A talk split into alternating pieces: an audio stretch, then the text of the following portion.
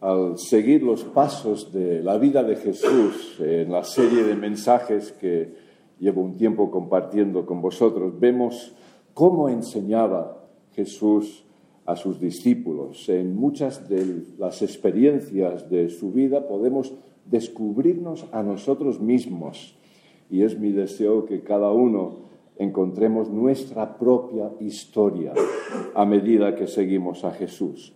En octubre pasado vimos cómo las personas que vivían en la ciudad de Capernaum y en los alrededores, a raíz de lo que hizo Jesús allí al inicio de su ministerio, le trajeron a familiares y amigos para ser sanados.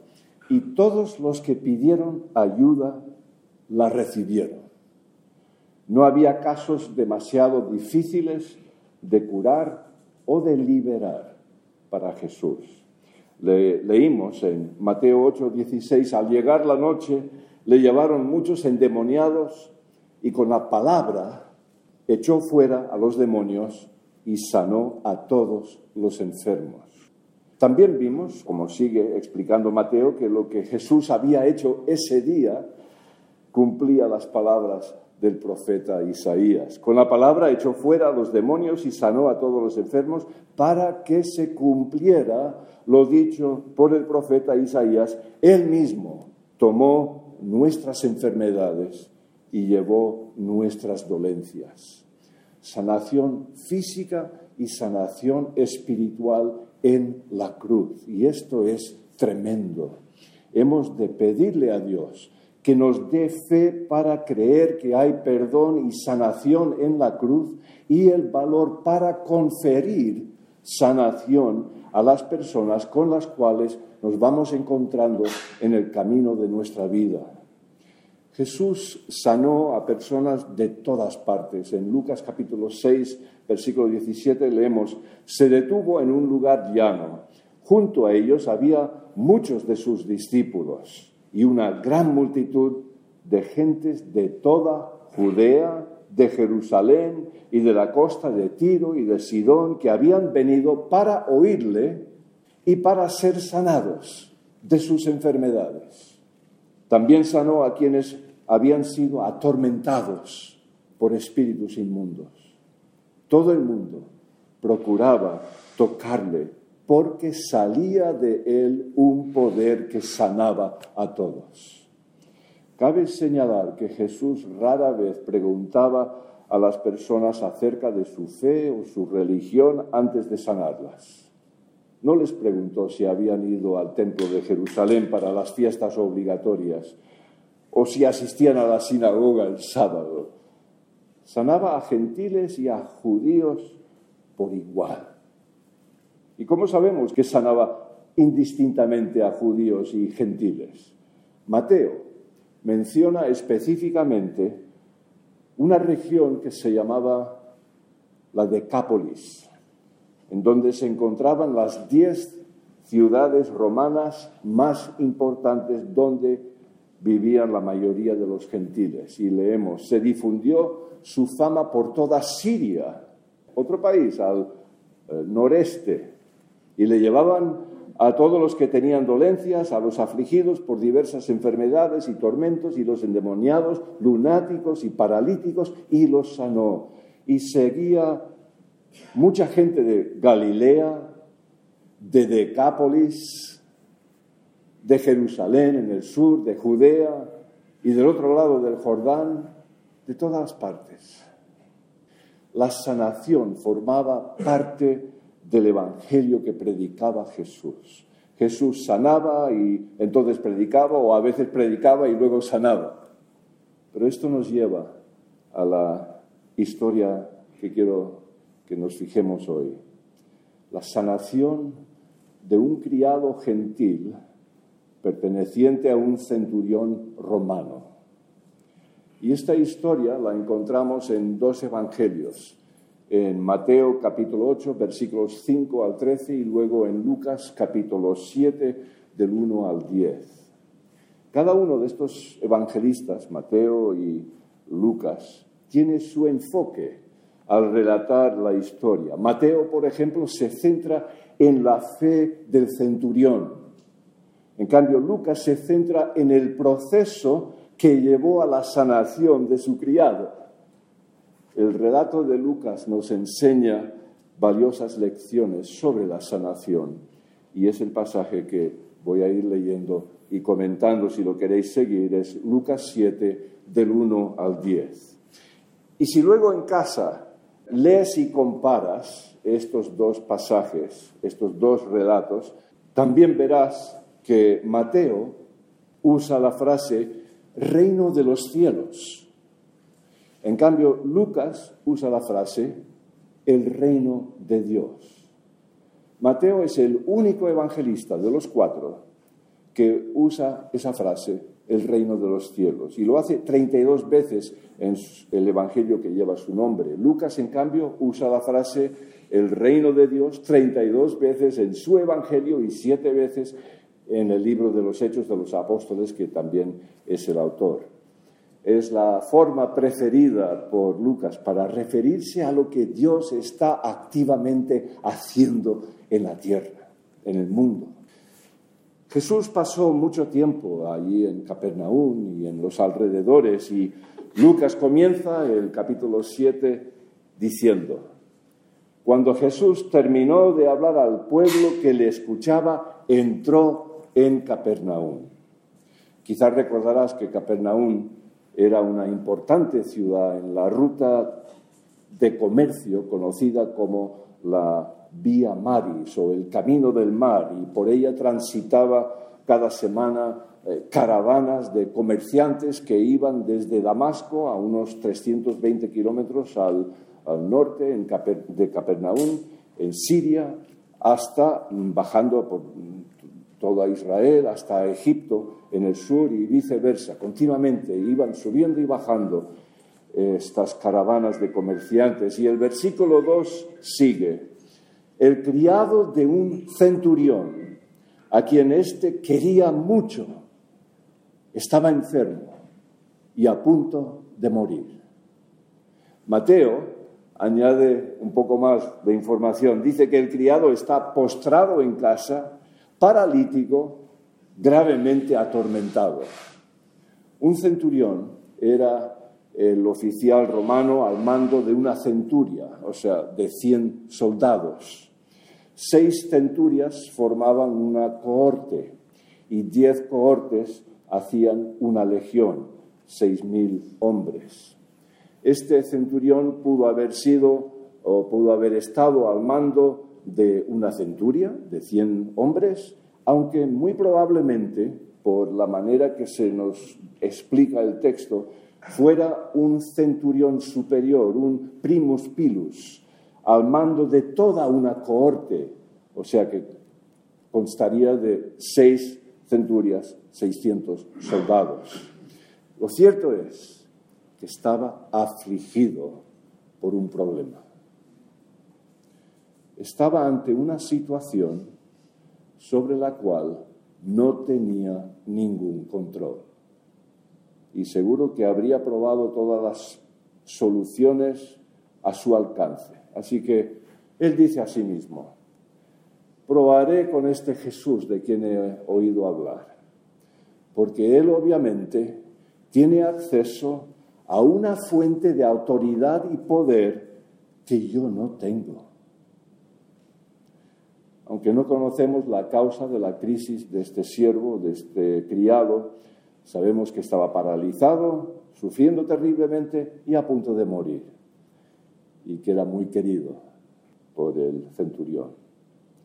El centurión se enfrentaba a una circunstancia fuera de su control, y eso no le ocurría muy a menudo. Como centurión, tenía acceso a todos los recursos de Roma, pero Roma no podía ofrecer una curación como la de Jesús. Seguimos leyendo los versículos 3 al 5. El centurión, habiendo oído hablar de Jesús, le envió unos ancianos de los judíos para rogarle que viniera y curase a su criado. Ellos acudieron a Jesús y le suplicaron con insistencia. Este hombre merece que lo ayudes, porque ama a nuestra nación y nos edificó, fins y tot, una sinagoga. Así es como hablan las personas religiosas. Suplican e intentan atribuirse méritos, pero no es así como funciona el reino de Dios. Versículo 6, Jesús fue con ellos y estaban ya cerca de la casa cuando unos amigos enviados por el centurión les dieron este mensaje. Señor, no te molestes. No soy digno de que entres bajo mi techo. Ni siquiera me tuve por digno de acudir personalmente a ti. Pero con una sola palabra tuya, mi siervo sanará. Observad en la historia la diferencia entre la actitud de los ancianos, de los judíos que habían venido para rogar a Jesús, y la actitud del centurión. Los ancianos dijeron que era digno, una persona digna. El centurión dice, no, yo no soy digno. Los ancianos dijeron que era merecedor. El centurión dijo que no, no merecía nada. Los ancianos le alabaron por haberles construido una casa de culto. El centurión se sintió indigno de que Jesús entrara en su casa. Y a Jesús le conmovió la actitud del centurión, no la palabrería religiosa de los ancianos. Y luego tiene la audacia de decir, di la palabra. ¿Qué palabra? Sé sanado. Sé sanada. Enfermedad, sal.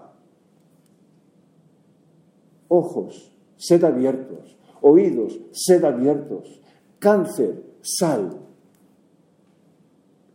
Pero eso no fue todo lo que dijo el centurión. Yo también soy hombre sujeto a una autoridad superior y a su vez tengo soldados bajo mis órdenes y digo a este ve y va y al otro ven y viene y a mi criado hace esto y lo hace.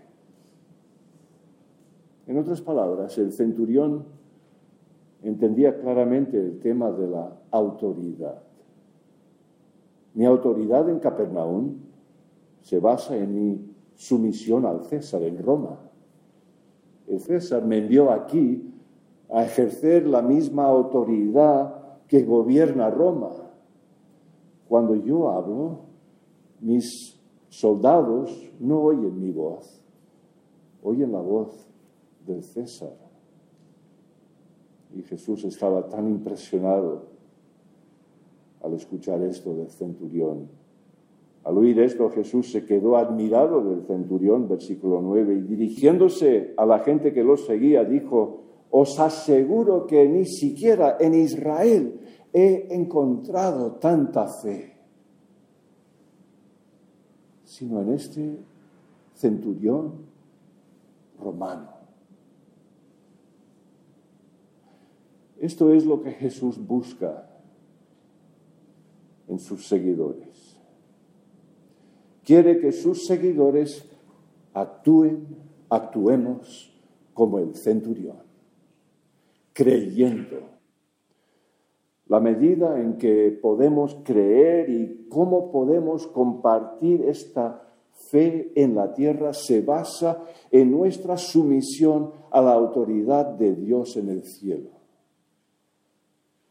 El centurión dijo, Sé que si tan solo dices la palabra, de la misma manera que mis palabras tienen autoridad y son obedecidas, tu palabra también tiene autoridad y será obedecida.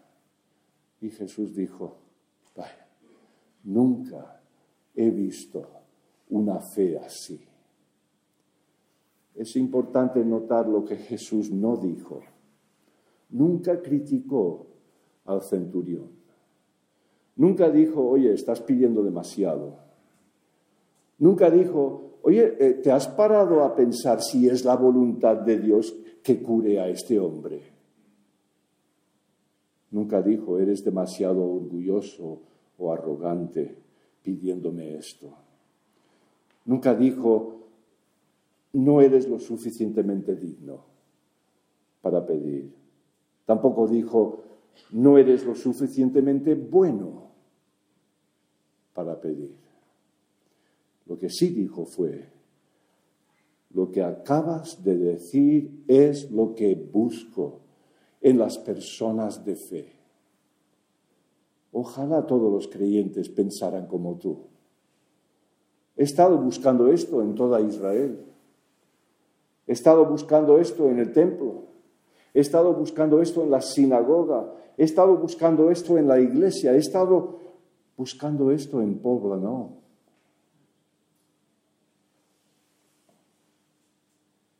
Mi autoridad en la tierra se basa en mi sumisión al Padre Celestial.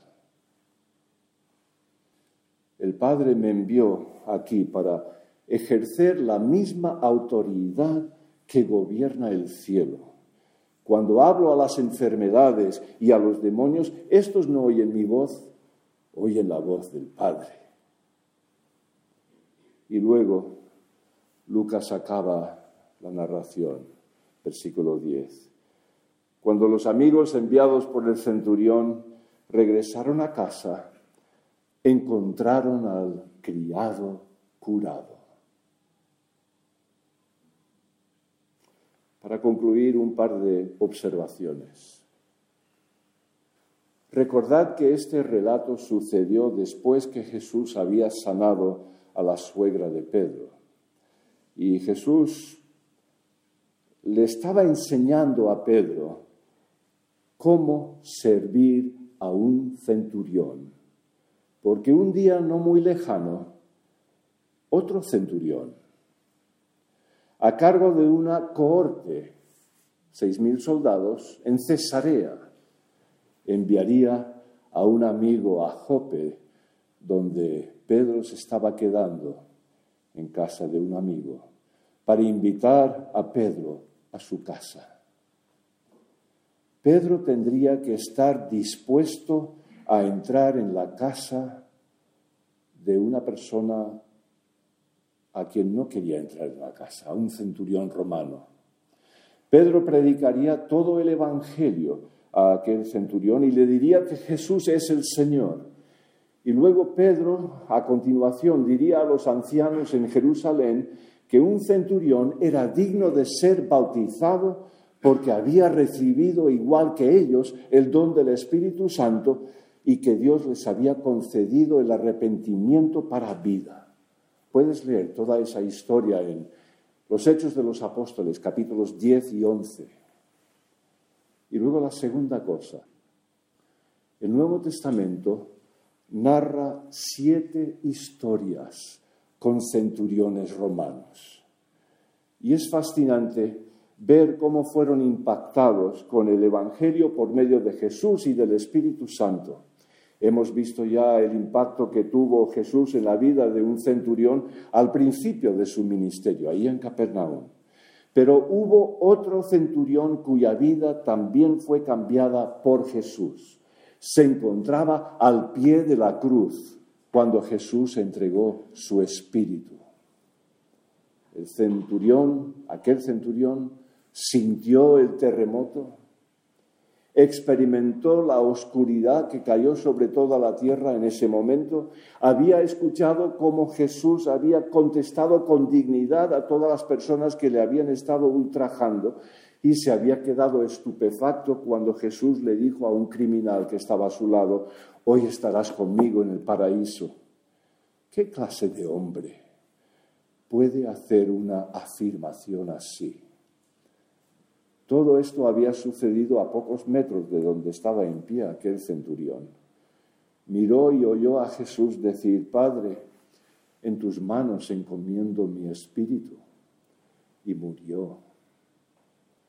Como militar, aquel centurión romano habría visto muchas crucifixiones, pero ninguna como esta. No podía guardarse sus pensamientos por más tiempo y exclamó diciendo, verdaderamente este hombre era hijo de Dios. La curación en Capernaum y la crucifixión en el Gólgota abren y cierran la vida pública de Jesús con centuriones romanos, personas que no eran del pueblo de Dios, afirmando quién era Jesús. Pide a Jesús que te abra los ojos para ver lo que vio el centurión que vio morir a Jesús. Jesús era más que un profeta, era y sigue siendo el Hijo de Dios. Vamos a orar. Padre nuestro que estás en los cielos, santificado sea tu nombre. Hemos visto como militares de carrera reconocieron tu autoridad en Jesús para sanación y para salvación. Si hay una persona aquí o escuchando, afligida por algo sobre el cual no tiene control, quizás sea enfermedad, una crisis relacional, una crisis laboral, clamamos a ti y a tu autoridad pidiendo que digas la palabra y traigas esa sanación física o del alma o de la mente, de las emociones que necesitan. Y si las personas aquí o escuchando que aún no han reconocido quién es Jesús, Dios hecho hombre, muerto en la cruz por nuestros pecados y resucitado para que también podamos vivir por y con Él. Que hoy sea el día que le reconozcan. Ayúdanos a cada uno de tus seguidores a ser portadores de sanación en, en todos los sentidos de esa palabra. Que tu Espíritu Santo nos llene y que esta semana invada hasta las conversaciones que cada uno de nosotros podamos tener con personas que conocemos y con personas que no conocemos. Amén.